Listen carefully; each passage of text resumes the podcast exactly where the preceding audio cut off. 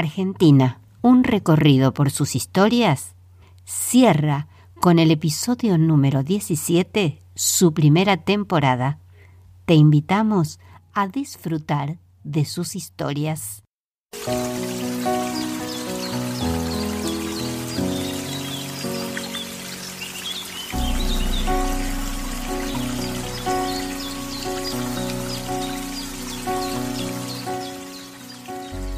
La selva misionera cuenta con la presencia de varios bailarines y uno de ellos es el emblemático bailarín azul.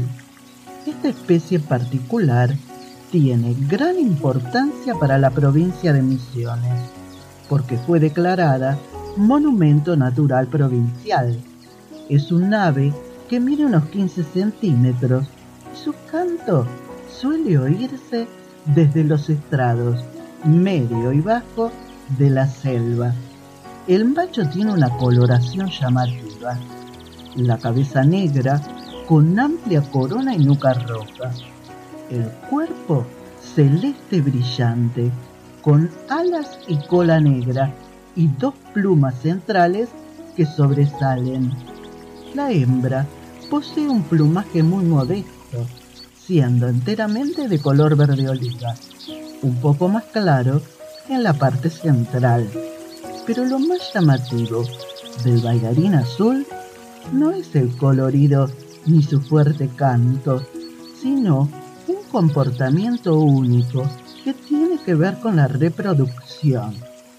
El cortejo del bailarín involucra un baile muy elaborado. Varios machos se reúnen en una rama horizontal frente a una hembra que hará de espectadora, posada muy cerca de ellos. El baile comienza con los machos conformando una fila compacta, todos apuntados hacia el mismo lado. El que se encuentra más próximo a la hembra realiza un rapidísimo vuelo de, de exhibición frente a ella y regresa al final de la fila, dejando el lugar de exhibición a un segundo macho que ya se ha corrido al primer puesto. De esta manera se extiende un largo rastro en el que los machos van rotando en una suerte de rueda que la hembra mira muy atentamente sin perder detalle. Esta compleja danza es acompañada de una vocalización muy particular. Y finalmente, la hembra se decide por uno de los machos para parearse. El nido lo construye la hembra, casi oculto entre el follaje. Pone dos huevos y ella sola se encarga de la incubación y cría de los pichones.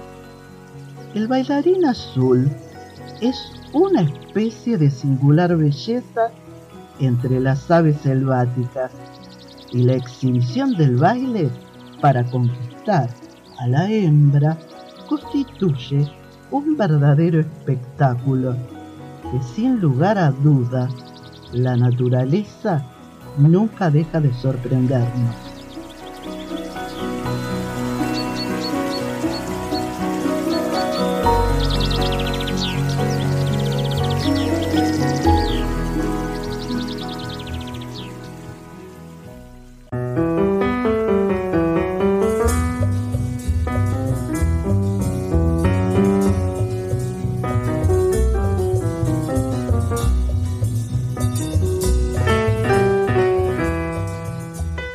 9 de octubre de 1971, el equipo misionero guaraní recibió en su estadio de Villa Sarita la visita de Boca Juniors en la primera fecha del torneo nacional de aquel año, organizado por la Asociación del Fútbol Argentino. El partido fue favorable a Boca.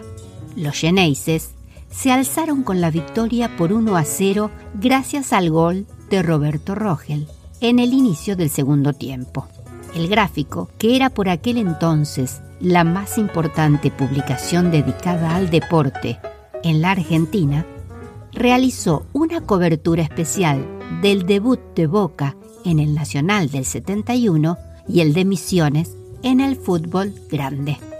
En la edición del 12 de octubre, el partido entre Guaraní y Boca se ganó la portada de El Gráfico. El evento tenía tanta trascendencia para la revista que uno de sus prosecretarios, Ernesto Cherkis Vialo, que utilizaba el seudónimo de Robinson en sus coberturas, fue enviado especial a Posadas junto al fotógrafo Enrique Bianco. Por obvias razones, la cobertura se centró en el debut del conjunto capitalino.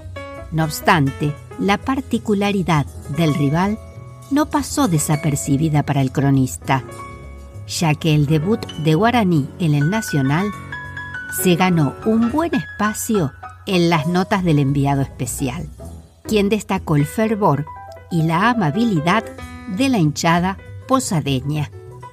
Pese al poco tiempo de preparación con el que contó el conjunto de Villa Sarita, ya que se clasificó al Nacional apenas cuatro días antes de la fecha del partido, Cherkis Vialo contó que la dirigencia del equipo misionero tuvo que ensanchar y alargar la cancha, construir una tribuna para 1.500 personas y reacondicionar los vestuarios según los requerimientos de la Asociación del Fútbol Argentino. En mayo de 2019, en homenaje a este primer partido disputado por Guaraní, un equipo de misiones, en el marco de un torneo nacional, la Cámara de Representantes de la provincia estableció el 9 de octubre como el Día del Futbolista Misionero.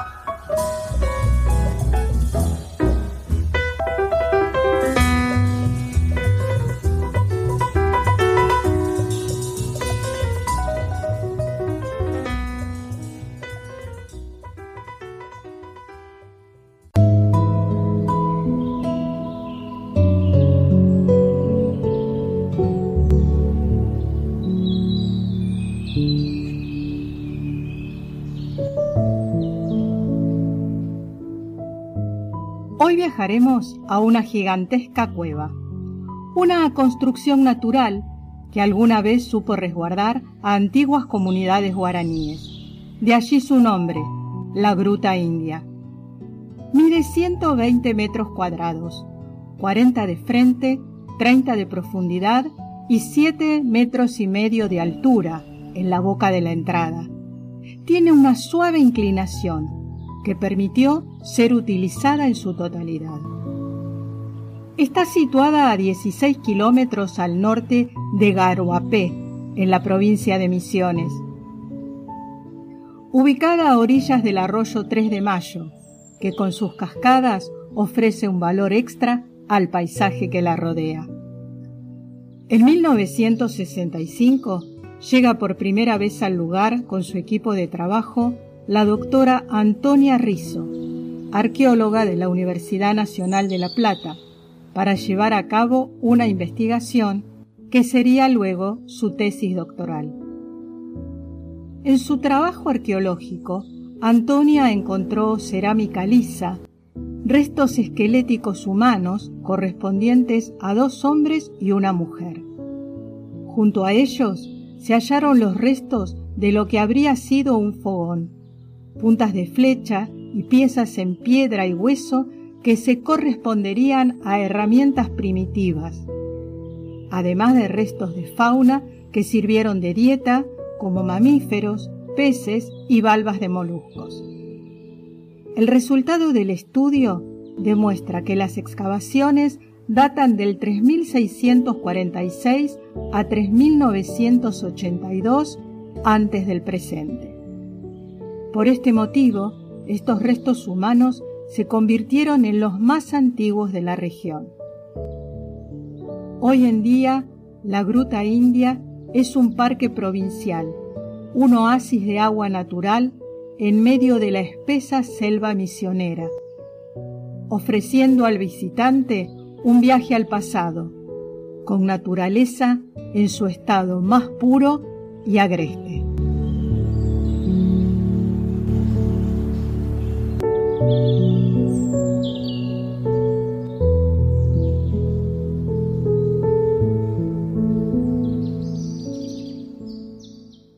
Pronto estaremos de regreso recorriendo la segunda temporada. No olvides de suscribirte.